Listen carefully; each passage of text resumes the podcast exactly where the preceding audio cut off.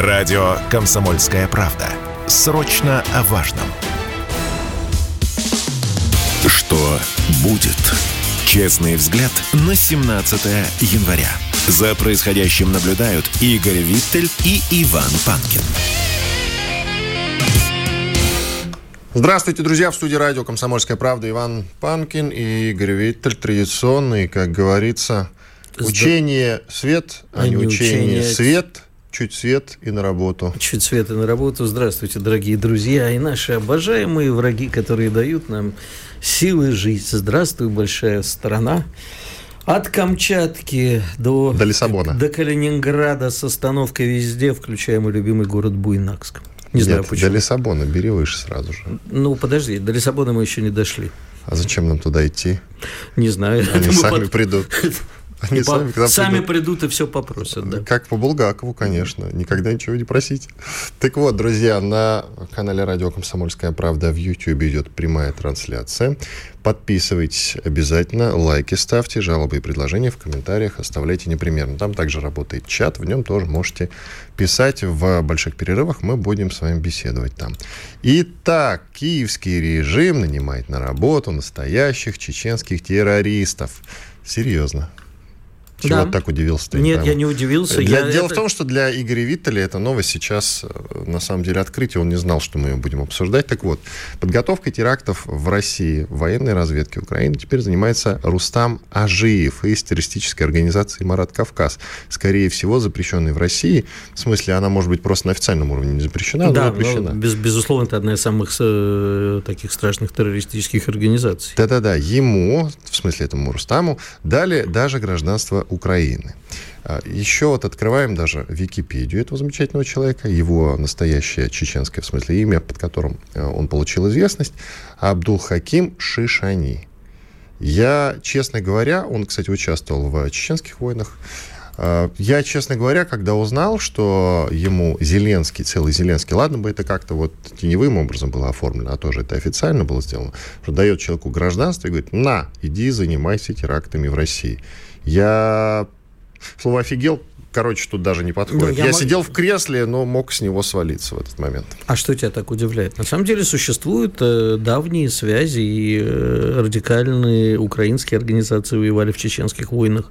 Не на нашей стороне, скажем так, мягко говоря. Украинцы а, там воевали, кстати. Да, вот Сашко Билый. Это, да, Сашко Билый, точно. Вот, я же и говорю о том, что у них давние связи, и, э, к сожалению, далеко не вся Чечня воюет сейчас э, на нашей стороне. И не все, как бы тут, конечно же... Шайтаны это... их называет Кадыров, Да, кажется. вот, вот э, мне кажется, что поскольку Рамзан Нахманович, как никто знает, э, ситуацию с ними и кто эти люди, я думаю, что тут должны быть задействованы. На самом деле, чем э, страшна эта история. В общем, мы с тобой неоднократно говорили о том, что сейчас вообще во всем мире террористы-одиночки будут некой Э, ведущей силой в, в, в акциях террористического устрашения. То есть прошло время больших организаций, террористы-одиночки могут э, действовать сами, использовать любые подручные средства. Во-вторых, у Эмирата Кавказ всегда были спящие ячейки, которые действовали независимо от руководства.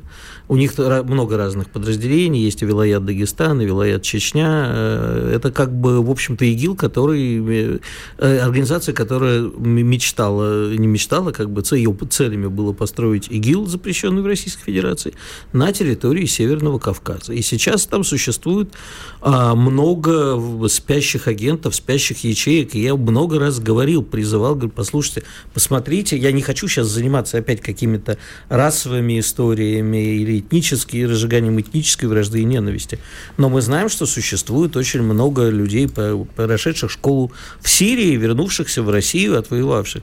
И сейчас... И, кстати, он среди среди них он в Сирии тоже повоевал. Да, и э, тех, ну он-то как бы известный, как бы, не, скажем так, руководство. А есть такие вот э, затаившиеся, кто вернулся, приехал из Центральной Азии обратно в Россию, которые здесь работают на незначительных должностях и вполне себе могут нести угрозу. И мне, на меня все смотрят как на сумасшедшего. Я им напоминаю, в свое время взрыв в Домодедово, который просто бросила э, гранату в урну женщина-уборщица.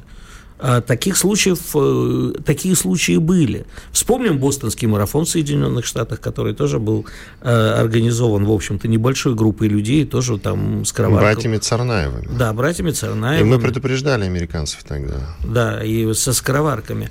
А тут, понимаешь, и, не, некоторые наши с тобой гости, они правильно говорят, вот Валерий Киселев, мой э, давний товарищ, выступая у нас, сказал, что люди, главное внимание, обращайте внимание, не надо все время полагаться на э, тех, кто на спецслужбы, которые этим занимаются. Они, конечно, доблестно исполняют свою работу, но нужно обращать внимание на все, на любые мелочи. Ты идешь в подъезд, обрати внимание на то, кто рядом с подъездом, что происходит. И поэтому, да, то, что украинцы э, в таком братском союзе с некоторыми э, чеченскими радикалами, но это, в общем, тянется с 90-х годов. И действительно, чему это я удивлялся, я же вспомнил в этот самый момент, что есть, во-первых, улица Джохара Джахара Дудаева во Львове. Ну, это ладно. Она и в Киеве появилась улица Джахара Дудаева. Так что, да, друзья, удивляться тут на самом деле нечего. Ну, я еще хочу напомнить, что не только там, а вот, например, э, грузино-абхазская война, которая была тоже в 90-х годах, там активное участие принимали чеченские сепаратисты, и во многих других региональных конфликтах. И украинцы... Не, ну тут ты, кстати, не удивил, потому что, ну, там, где война, там есть чеченцы, на самом деле. Ну, тем, тем, тем, тем не менее, если ты посмотришь «Земной путь террориста» Шамиля Басаева, ты очень, очень сильно удивишься, в каких точках он только не оказывался. Так нет, я как раз-таки не удивлюсь, потому что знаю, что там, где идет война, там, скорее всего, даже если это очень далеко, если это какая-то экзотическая страна, 1, 2, 3, 4, 5, 10 чеченцев там точно можно насчитать, 100%. Поэтому тут, да, я удивляться не буду. И я уже сказал, что кому-то Зеленский дает гражданство вот таким уродом, например, а кого-то лишает. Среди прочего, Медведчука не так давно лишил э, политика и, в ну, принципе... Ну, извини, то, что им сейчас будет... Зачем им Медведчук? А вот такие... Нет, зачем, не зачем, я не об этом говорю. Хотя многие сподвижники Медведчука, мы, кстати, сегодня его будем программную статью обсуждать чуть позже, друзья, которую он тут внезапно написал. Я напомню, что Медведчука несколько месяцев назад обменяли при довольно неожиданных и странных обстоятельствах, и среди обмененных были запрещенные в России, в России азовцы, которые потом отправились на фронт, несмотря на то, что им обещал покровительство Эрдоган, и обещал, что они с территории Турции никуда не денутся. Но потом их обнаружили на фронте. Вот, на них обменяли Медведчука. А потом они стали выкладывать видео, как они убивают русских солдат. Очень интересная история, к которой мы тоже неоднократно будем возвращаться. Я бы хотел еще только обратить твое внимание на численность этих людей. Мы не знаем, сколько их сейчас, да, это те, кто входит в Имарат Кавказ.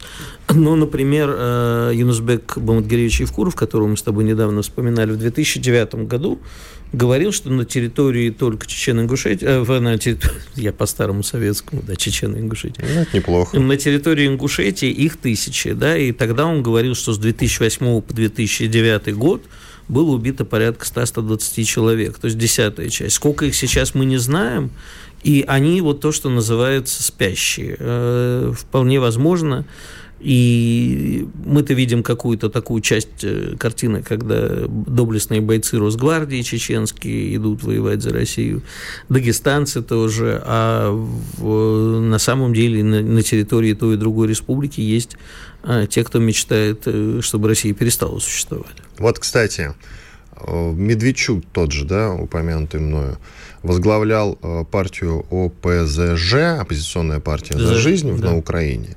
Так вот, э, ладно, там его э, в каком смысле отменили в на Украине, но часть депутатов, которые с ним работали, теперь благополучно работают на Зеленского. Поэтому я и говорю, что вся эта тема с отниманием гражданства на Украине, она очень странная. Тогда уж отнимать нет, у ну, всех, кто вместе с Медведчуком работал. Ну, ты как, а то как-то одни ты, предатели, а другие нет. Ты я давай... экстремист. Ну ладно, давай. В смысле экстремист украинский? Да, потому что, значит, всех надо лишать. Они решили дать людям шанс. А, да. вот, я все, я Лю- понял. Да, людям прав. надо давать шанс исправиться, да, да. о чем мы с тобой Ты так абсолютно прав, я, а я не прав.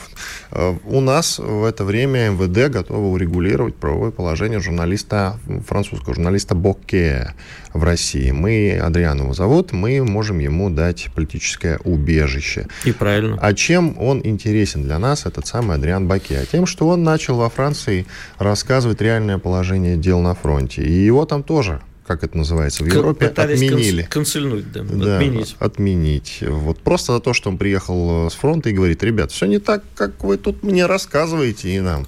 И бац, все, положение его резко изменилось, его там чуть не посадили. Но и мы теперь тобой... вполне себе мы его можем пригреть. Как и Сноудена в свое время, кстати. Мы с тобой же, помнишь, как... Я не хочу эту тему затрагивать, потому что мы с тобой в свое время чуть не поругались. Из-за, из того, Сноудена? Кого, из-за а, того, кого считать предателем. А Сноуден это не Баке, а Баке другая история. Ну, я ладно. понимаю, но вообще, как бы нет, Баке мы, безусловно, затронем. Я считаю, что правильно нужно дать ему российское гражданство. Любой человек... Я вообще за то, чтобы Россия стала... Интернациональной страной. Не только интернациональной. Мы должны в идеале, когда все закончится, стать страной, в которой будет разрешено все, что запрещено запрещено в этих ваших Европах и Америках. Мы должны стать прибежищем консервативной свободы. Но одно общее все-таки с той же Украиной у нас сохраняется, к сожалению. Мы тоже чуть что бежим отнимать гражданство.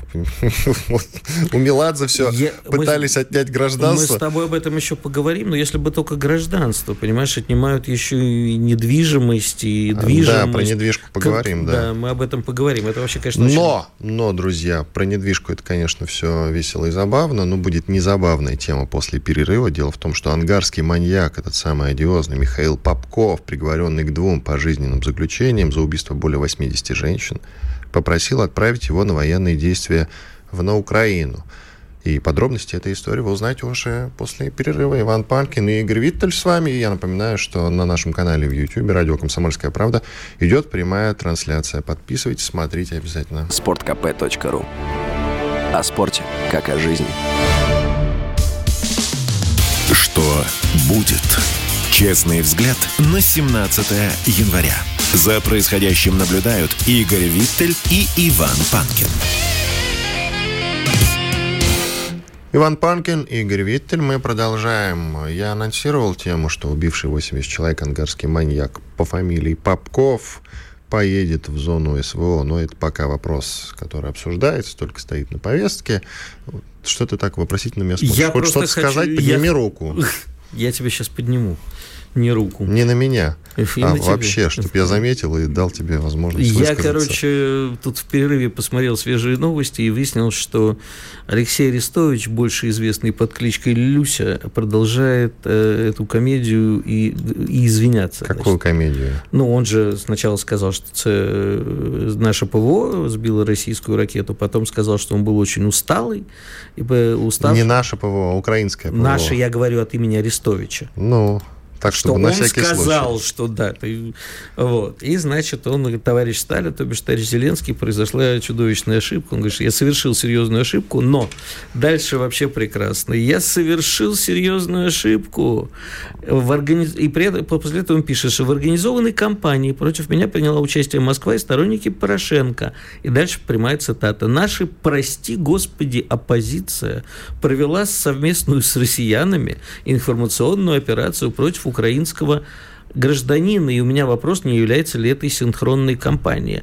То есть человек мало того, что за базар не отвечает, он еще, понимаешь, вот это, это какая-то фантастическая история. Как что в Америке не так, так сразу русские хакеры.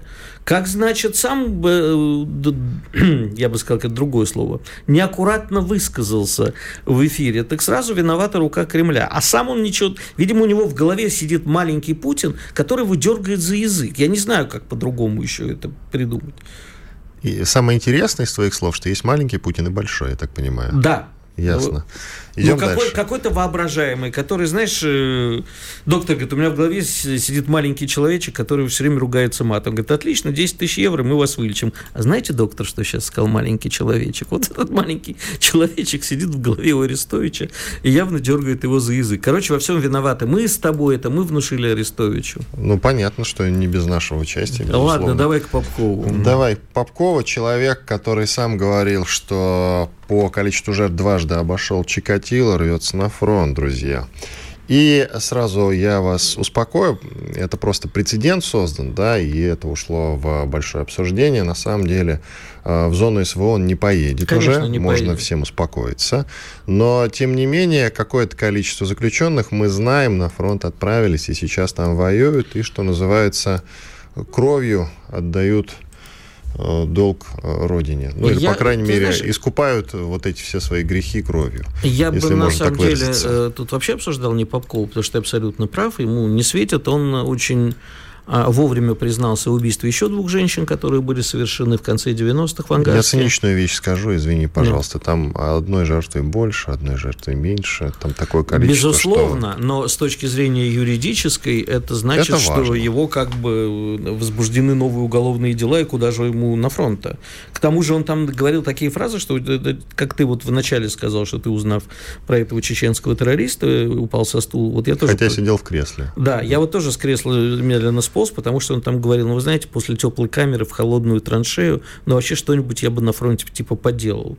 У меня последние волосы выпали, когда я прочитал эту чудесный абзац, но дело не в этом. Стоит, наверное, вообще поговорить не о Попкове, э, черт с ним, а нет, нет, я, кстати, вот хочу вот этот а момент. о самом принципе, нужны ли нам такие люди на фронте? Такие, ну таких как Попков не так много, не так много. И вот вопрос. Смотри, по идее, на фронте, среди прочих, чтобы победить, нам нужны, по идее, нам нужны ну, жестокие люди. Абсолютно циничные, жестокие убийцы. Это же так, это же факт. Но нужны ли нам такие, как Попков на фронте? Вот это прецедент. Вот это тема для обсуждения, на самом деле. Вот это поворот. Нет, я не считаю, что нам нужны жестокие убийцы, даже не маньяки на фронте. Тут как бы разный подход к войне. Я так не считаю. И считаю, что такие, как Попков, тем более не нужны. Но тому, когда люди, там, сидящие за ненасильственные преступления идут на фронт, да, им нужно дать возможность ну или там за легкие преступления легкой тяжести, там хулиганка, побои, а он... разбойное нападение? Ну, слушай, тут, ну, знаешь, тут мы будем сторить с тобой бесконечно. А изнасилование, педофилии. Вот брать их на фронт Ну, тогда нет? все, тогда дело как бы упрощается на самом деле. Мы не берем на фронт педофилов, это понятно, лучше сами их расстреляем. А мы не берем э, на фронт насильников, да, лучше опять-таки сами их изнасилуем. Мы не берем на фронт... Господи. Маньяков, потому что сами лучше их ну и далее по тексту. Ты да. Понял? Вспоминается бессмертная песня Михаила Елизарова «Ты меня разлюбила, я теперь чикатила». Мне про Сталина больше его песня нравится. Давай поспорим еще о Елизарове. Короче, я считаю, что нет, такие люди нам не нужны на фронте, и вообще у нас хватает профессиональных... Зачем? А в принципе жестокие люди нам нужны? Не вот го... и растерялся. Нет, я не растерялся. У меня, э, понимаешь, в чем дело? Это настолько долгий философский разговор, э, что, в принципе, в рамки радиоэфира не впихнешь. Ну ладно, хорошо, в рамки радиоэфира не впихнем, зато впихнем другую тему. Да, Давай. главное, друзья, успокойтесь, пожалуйста. Михаил Нет. Попков, конкретно Михаил Попков, если куда и поедет, то это на какую-то другую зону, так что все. Я просто тебе хочу сказать, что э, тут другой есть аспект, что со фронта вернутся люди с посттравматическим, безусловно, синдромом, как происходит после каждой назовем военной это операции, а, и люди с оружием еще. Это будет огромная нагрузка на общество, как происходит, как происходило после Афганистана. Это нагрузка не только на психику людей, воевавших, это нагрузка на общество, которое не готово их принять и адаптировать. И на самом деле вот эта история, не сам Афганистан послужил э, причиной краха Союза, на, был одной из причин, а вот эти люди, которые в огромном количестве оказались невостребованными обществу, а инвалиды, которые пришли с войны, и э, потом оказались э, невостребованными и формировали уже первые вот эти банды, это огромная проблема, и за этим нужно обязательно следить. Это нужно предупреждать, и не реагировать это потом, когда это станет реальностью. Вот это будет огромная проблема. Ну что, сейчас э, к другим темам, которые надо, мне кажется, отделить от тех, которые мы обсудили только что. Что будет? Отбивкой мы их отделили, идем дальше. Давай про то, что нажито непосильным трудом, но будет, скорее всего, отнято. Не у нас с Игорем, потому что у нас и брать-то нечего, да и не за что, мы хорошие, нас-то за что, как в, известном, э, в известной э, короткометражке из Яралаша, а нас-то за что. Так вот, есть э, такая дама, Вероника Белоцерковская, по ее громким заявлениям в разное время, наверняка многие из вас знают. Это такая свинская львица, ой, светская, светская львица, да, аналог Собчак. Вот Собчак, у тебя сегодня оговорочки Собчак, да, ты уверен, что оговорочки? Собчак подружайка в прошлом, может быть, потом они разошлись, конечно, я не знаю, но тем не менее. Там она вот много так, с кем разошлась. Да, много с кем разошлась. Сейчас она живет за границей. Рынской. Сейчас она живет где-то за границей, раздает интервью и на агенту Невзорова. Кстати, она тоже, возможно, и на агент. Мы не знаем, но на всякий случай скажем. Слава богу, нам за это ничего не будет. Лучше сказать, чем не сказать. Лучше ошибиться, чем не сказать, что называется, а то потом прилетит. Так вот, так вот, э, любопытнейший момент. А у нее сейчас в Москве, у нее же что-то осталось, как вы понимаете. И не просто что-то, а на сумму 153 миллиона рублей, которых ни у кого из нас э, нет. Даже на двоих, что называется. Так нет, вот. нету. Нету, да? Нет. А половина хотя бы? Нету. Что тут обсуждать? Так вот, а, дело в том, что у гражданочки Белоцерковской, не знаю, какой, но давай уже к теме. Э, у нее это хотят все взять и отобрать. Ну, опустить, конечно же, на благое дело хотят, на благое дело. Наверняка, наверняка все деньги уйдут на помощь фронту. Не так ли, Игорь? Давай, ты писал об этом, вот растолкуй. Да, э, ты понимаешь, там вообще очень какая-то мутная история. Мутная что... история с отъемом э, нажитого да, имущества. Да, мутная Прекрасно. история, значит, если она попадает под статью, которая предусматривает конфискацию имущества, понятно, не знаю, попадает ли она под эту статью.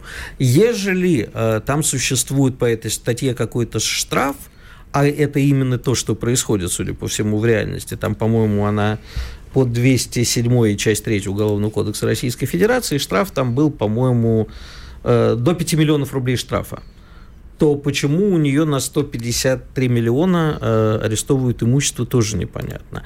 Я тебе что хочу сказать. Вот ты говоришь, а нас-то за что? Нас-то нет, мы же хорошие. Ну вот смотри, э, ты постоянно э, наезжаешь в эфире абсолютно справедливо на всяких депутатов и сенаторов. Справедливым они это наверняка не считают. Вот, правильно. Угу, и возможности сказать им, что вот, посмотрите, возмущенные слушатели, которые у нас там в чатике прыгают и разрываются на сотню маленьких Панкиных и Виттелей от возмущения, говорят, что вот Виттель с Панкиным не патриоты. Мы считаем, что их надо проверить. И найдется нас с тобой за что? Неаккуратно сказанная фраза Это безусловно, да-да-да, конечно. Да? А я поэтому и выступаю против и этого всегда. скажут, ну, нет у Виттеля с Панкиным 153 миллиона рублей, но все равно мы у них заберем все, что у них есть, и вообще надо бы их лишить российского гражданства. Что-то они много. Виттель, он по-английски разговаривает, да, да в разных точно. странах жил. Давай только не будем им подсказывать. Панкин тоже найдется за что придраться. И да, поехали. Вот, кстати, не найдется. И, и я вот, кстати, не очень понимаю, тут еще вышла мерзейшая статья в одном издании, не буду его рекламировать, э,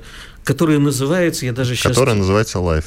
А, ну, зачем ты тогда? Издание, издание Life, э, так. я полез читать про Попкова, что они пишут, мне просто интересна их интерпретация. А, а наткнулся на... А наткнулся на Дудя, где они пишут, от, Дудь. откуда у предателя Дудя миллионы на недвижимость в Барселоне. Тут в одной фразе уже прямо и предатель. Да, Дудь богатый признан... предатель же да, называется Да, да Дудь признан агентом, да, типа, типа богатый предатель. Ну, ребята, там такое уже копают белье его отца, который честный служак и человек, по-моему, чуть ли не военный. Да и, собственно, и на агент Дудь-то сам по себе, да, в общем-то. ну вот нафига? И вот... на агентом-то стал уже постфактум. Уходим на перерыв. Иван Панкин и Гервиттель с вами.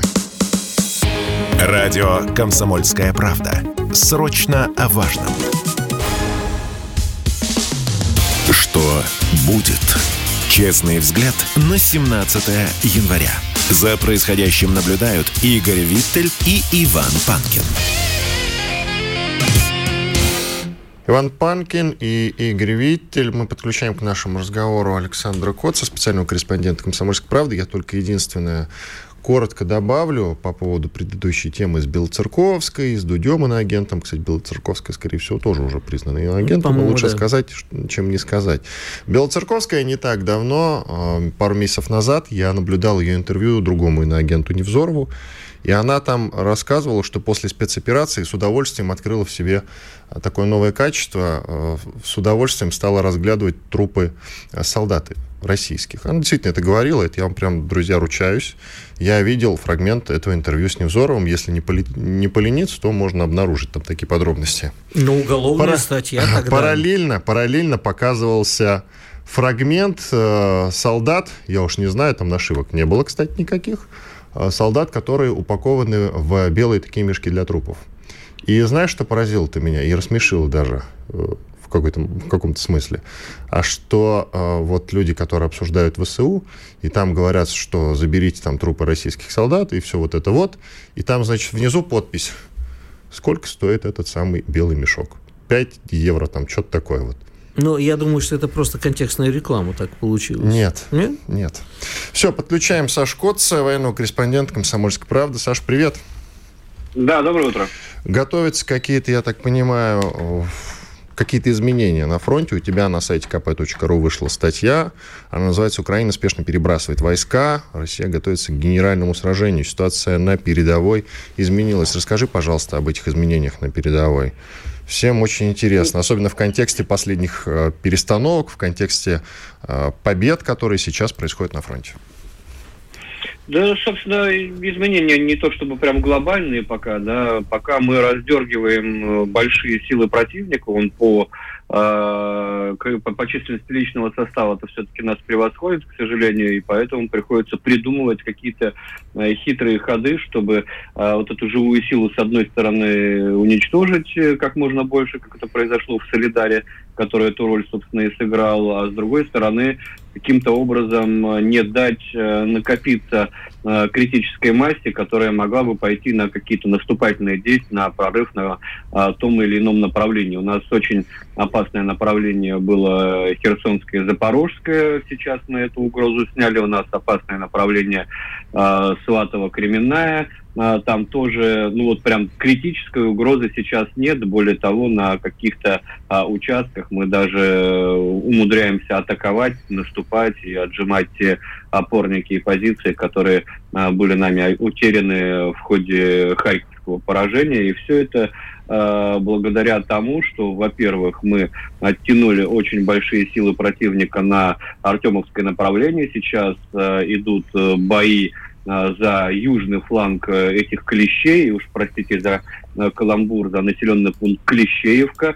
Она находится к югу от Артемовска, и сейчас там идут бои за каждый двор, выгрызают штурмовые подразделения дом за домом, квартал за кварталом и оформляют вот этот полукотел, на северном фланге которого, собственно, сам город Солидар, Э, на южном фланге опытная Клещеевка, и э, мы выходим на э, дороги, которые ведут и из Артемовска и в Константиновку, и в Краматорск и в Славянск. Выходим пока не физически, контролируем их артиллерией, но это уже усложняет логистику украинских войск. Ну а как только мы физически перекроем эти дороги, соответственно, это будет уже полноценный котел, из которого выход либо в плен, либо а, ну, вот в белый мешок по 5 евро, либо, а, либо прорыв, попытка прорыва полевыми дорогами, какие у них были, допустим, из Лисичанска, во время которых они таких прорывов потеряли довольно много людей и техники, и это, естественно, вынуждает их оттягивать часть сил, использовать часть резервов на того, чтобы а, не дать э, крышке этого котла захлопнуться. Ну и а, вот эти а, наши телодвижения в Беларуси, они, конечно, тоже не могут не вызывать ответную реакцию со стороны Киева. С одной стороны, они заявляют, что не видят э, никаких подготовок к наступлению со стороны Беларуси. Говорят, что наступательные конфигурации там не формируются наших войск, и тем более войск Беларуси. А при этом у нас сейчас там проходят летно-тактические учения, э, на которых отрабатывается в том числе и высадка э, десанта в тылу противника. Как это делается, мы показывали, демонстрировали наглядно в феврале а, во время героической высадки гастомельских богатырей под э, Киевом на аэродроме. Ну и, естественно, Украина не может на это не реагировать, игнорировать это э, по законам военной науки. Она не, не, не может. То есть она перебрасывает в том числе резервы э, на северные направления и Ровенская область, и Киевская область, и Черниговская область встают по границе, роют укрепления, устанавливают минные заграждения. А Все это, конечно, лишает э, Украины инициативы, лишает ее наступательного потенциала. И мы видим, э, что серьезных попыток где-то формировать э, наступательную группировку сейчас просто нет. Да? Там остается э, опасным, так, как говорят испанцы, массо менос направление Кременной, но там у нас тоже, походу, похоже, перехвачена инициатива, и очень хочется надеяться, что те изменения, которые произошли в командовании специальной военной операции, связаны как раз с возможными наступательными кампаниями во время зимней войны.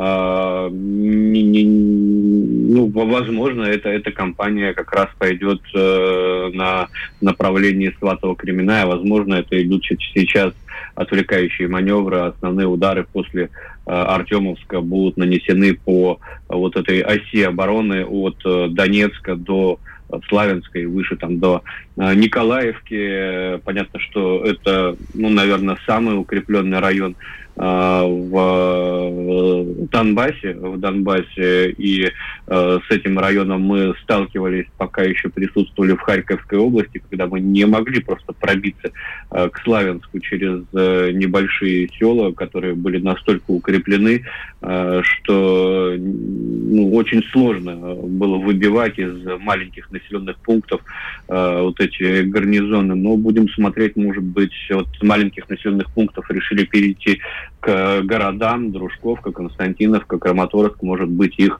будут отрезать друг от друга и брать в котел, как это сейчас получается э, с Артемовском, э, и дальше потихоньку выдавливать, выдавливать этого противника. А пока налицо перехват инициативы, стабилизация полная э, линии боевого соприкосновения, при этом э, Тут никаких иллюзий быть не должно. Украина продолжает огрызаться, продолжает э, противник сражаться за Э, каждое окно, за каждый дом.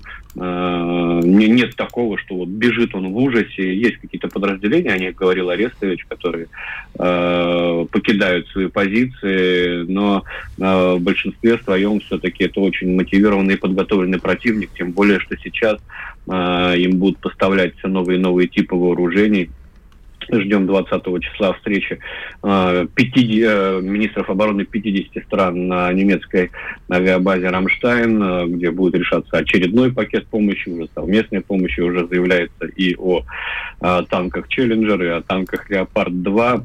Тут э, есть э, военные эксперты, которые начинают сравнивать эти танки с нашими, находить какие-то у них недостатки, говорить, что сравнение в пользу Т-90 прорыв. На самом деле, мне кажется, это сравнение в пользу бедных. Э, любой Челленджер или Леопард-2 все равно лучше того, что сейчас есть а, у Украины. А, и в любом случае наличие какого бы то ни было западного танка на линии соприкосновения, а, на линии боевого соприкосновения хуже для нас, чем его отсутствие. Поэтому, к сожалению, не знаю, вот, э, чем больше успехов мы будем демонстрировать на фронте, тем э, шире будет линейка поставляемых западных вооружений для Украины. Вот взяли солидарность, говорили о танках. Возьмем Артемовск, ну, будут говорить, э, не знаю о чем еще. Об истребителях а, уже говорят. Об, об, об, ну, говорят об, о вертолетах «Апач», да. А их же уже поставят. Их же уже поставят. Э, ну да. Ну, а у нас уже ПВОшники уже наклепали себе э, шевронов, на которых написано «Увидел Апач, фигач». Ну, естественно, там написано нецензурно. Я так уже э, по-пародийному воспроизвел этот шеврон. То есть нет такого, что «О, у них Апач, мы все поднимаем лапки, мы сдаемся». Наоборот, это мне нравится вот этот, этот боевой задор на, на наших бойцов, когда они принимают принимают этот вызов и э, с юмором уже подходят к э, этим э, новым вызовом со стороны Украины. А дальше больше подойдем к э, линии обороны, которая идет от Авдеевки до Славянска. Ну, начнут поставлять им и, и, и бомбардировщики, и ракеты Хаймарсен, которые бьют на 300 километров. И уже Украина и заявляет Патриот. о том, что они Патриот, ну, Патриот, да. да, причем э, за, за, за операторскими пультами этого Патриота наверняка будут сидеть не украинские э, экипажи. Э, мы, мы знаем, что в расчетах Хаймарса обязательно находится инструктор, который не владеет мовой, и, собственно, через него с Вашингтоном э, каждая цель Хаймарса согласуется. Спасибо. Вот ракета на 300 метров будут у Хаймерс обязательно. И другие вооружения, которые достают в том числе и до Москвы. Спасибо. Александр Кот, военный корреспондент «Комсомольской правды» был с нами на связи. Все очень лаконично по делу нам рассказал о том, что происходит на фронте Иван Панкин. Игорь Виттель, мы сейчас уходим на перерыв. После этого будем говорить про беспилотники. Радио «Комсомольская правда». Мы быстрее телеграм-каналов. Что будет? Честный взгляд на 17 января. За происходящим наблюдают Игорь Виттель и Иван Панкин. Иван Панкин Игорь Виттель. Мы продолжаем. Как и анонсировал, будем говорить про беспилотники. Тема, на самом деле, пока идет СВО вечная. К нам присоединяется Сергей Тавкач, разработчик БПЛА как раз. Тавкач, насколько я понимаю, директор конструкторского бюро авиановации, резидента Сколково. Здравствуйте, Сергей. Здравствуйте. А мы с вами в конце прошлого года же уже беседовали, среди прочего, договаривались, что вы как-нибудь к нам придете на диалоги. Кстати, этот момент в силе остается. Но вы нашему продюсеру тогда интересный, интересную штуку ответили, что вам э, нельзя по-прежнему заниматься разработкой боевых беспилотников. Растолкуйте, почему, пожалуйста. А, потому что, если мне не, изменяет память, 221 а, статья, которая запрещает а, разработку элементов оружия, ну, оборот взрывчатыми веществами это понятно, но никто не просит заниматься взрывчатыми веществами. Но так как, например, ударный дрон – это оружие, то его разработка запрещена законом. Я специально уточнял по этому поводу, официальный запрос отправлял в МВД, они подтвердили, что это так, ну так посоветовали, что ну вы же можете доставлять пиццу, пусть она и 152 миллиметра. Тем не менее, ну, приходится вот через пень-колоду это обходить. Действующие законы запрещают разработку ударных дронов и вообще военных дронов.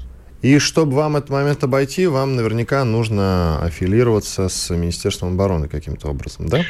Да, получать лицензию, э, как правило, это еще связано с заведением э, второго уровня секретности. Э, а здесь выступает та проблема, что потом очень сложно найти разработчиков, потому что не все хотят связываться с секретностью.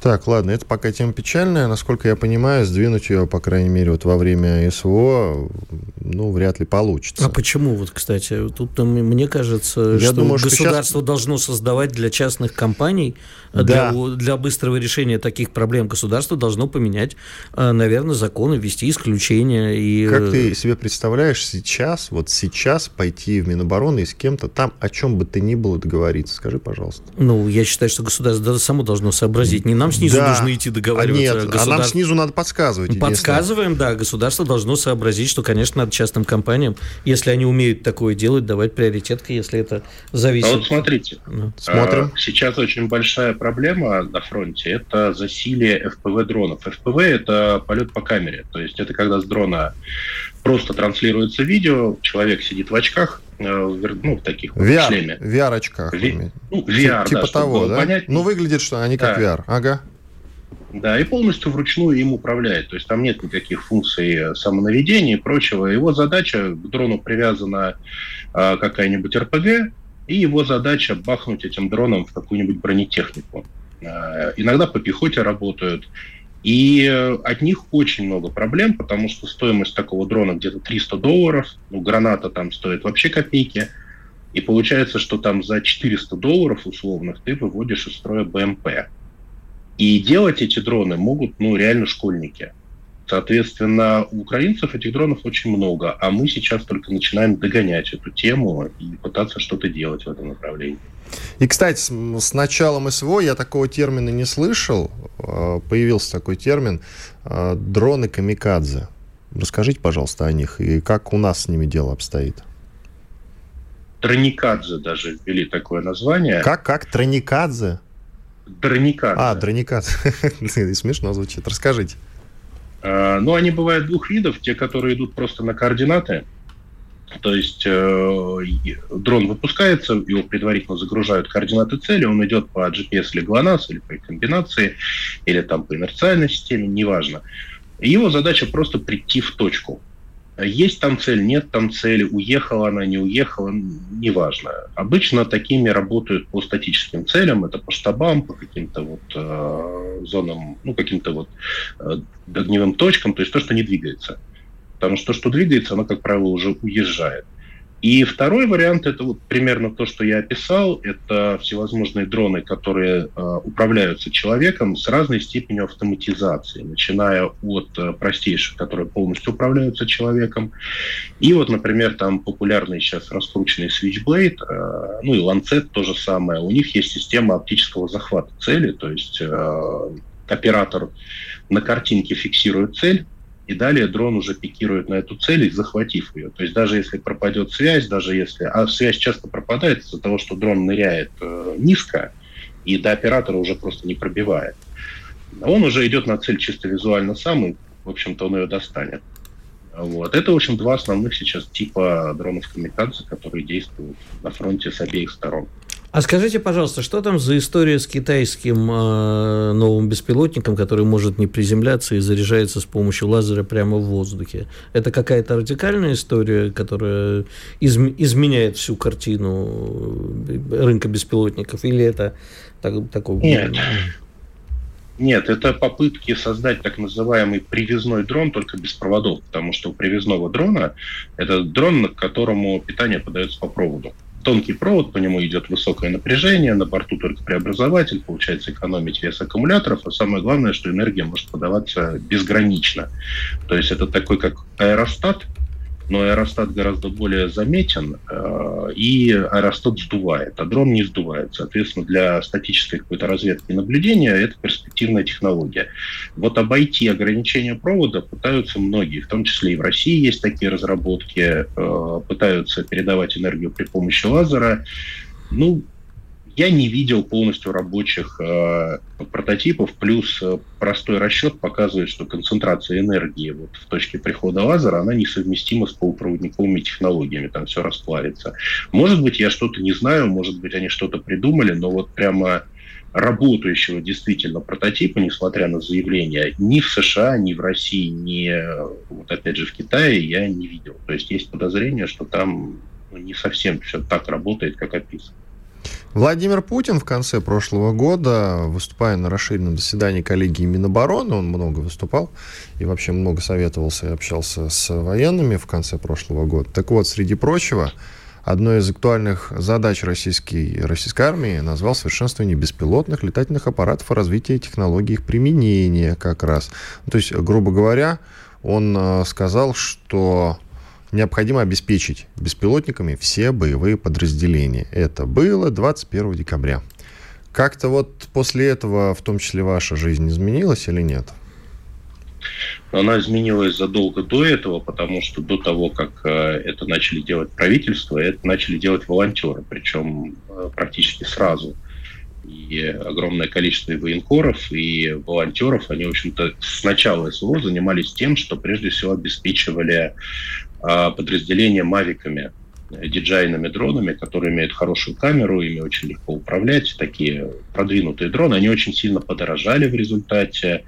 А, сейчас даже они с завода не летают в этой зоне, их блокируют, но их можно там перепрошить, после чего блокировки снимаются. Но, в общем, люди этим занимаются уже с самого начала. Слава богу, что до правительства уже это тоже дошло. Скажите, пожалуйста, вот еще необходимое уточнение. Насколько велики заказы вот у вас в том числе э, ваших беспилотников? Э, я помню, что они не боевые, но тем не менее как-то там их уже э, на месте, тем не менее, подбивают, дополняют ну, да. уже местные кулибины и мы превращают в боевые. А вы не знаете? Мы но, не знаем. Хорошо. Да, мы, мы не знаем. Хорошо, я да по глазам вижу, как вы не знаете. Скажите, пожалуйста, заказы большие партии именно? То есть прям спрос мы не огромный? Справляемся. Вы не справляетесь? Мы не справляемся. У нас э, ведь проблема еще в чем? Э, подавляющее большинство разработчиков беспилотников э, не имеют производственной базы, рассчитанной на такие количества необходимых единиц. То есть максимальная фабрика, которую я знаю, которые ребята действительно разрабатывают беспилотники, не просто скручивают из китайских комплектующих, а вот делают сами, паяют платы, у них собственный контроллер полетный, у них отечественные двигатели, так же, как и у нас. То есть мы делаем полностью беспилотник сами. Вот они могут производить 300 штук в год. А, вот. Мы... Э, Сергей, да. Э, я... Нет, подождите, подождите, да, да, да. вы не закончили, кажется, вы еще хотели сказать, а мы...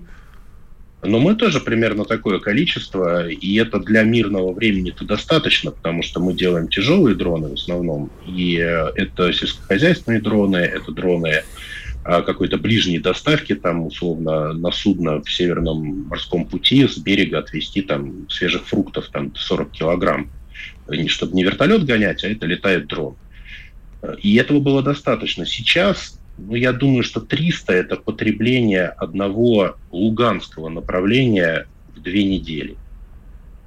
Сергей, я хочу вернуться все-таки к теме китайских беспилотников. А, вы не видели ни одного образца. Но если все-таки такие образцы появятся, еще раз уточню, это будет радикальным а, изменением рынка или нет? У нас минута. Не, не будет. Не будет, потому что во-первых, э, луч, э, ну, его энергия очень сильно зависит от состояния атмосферы, чуть влажность повысилась, туман все это не работает. Во-вторых, это только прямая видимость. То есть это дрон, который будет летать вот в зоне прямой видимости от наземной станции. Соответственно, это не будет никогда... Ну, камикадзе может быть, который долго баражирует и на какой-то маленькой батарейке сможет спикировать. Но его также легко избить можно. И луч этот видно во всех спектрах и со всех сторон. Спасибо Поэтому... большое. Спасибо, Сергей. Тавкач был с нами на связи, разработчик БПЛА, э, директор конструкторского бюро авиановаций, резидента Сколково. Благодарим. И обязательно Сергея позовем в диалоге для такого большого расширенного обязательно, разговора, да. потому что, конечно, есть что обсудить. Сейчас уходим на большой перерыв и пообщаемся Пап. с вами, друзья, в чатике YouTube. Оставайтесь с нами. Чтобы получать еще больше информации и эксклюзивных материалов, присоединяйтесь к радио «Комсомольская правда» в соцсетях. В отечественных социальных сетях. Смотрите новые выпуски на Рутьюбе, читайте телеграм-канал, добавляйтесь в друзья ВКонтакте, подписывайтесь, смотрите и слушайте. Радио «Комсомольская правда». Самая оперативная и проверенная информация в эфире и соцсетях.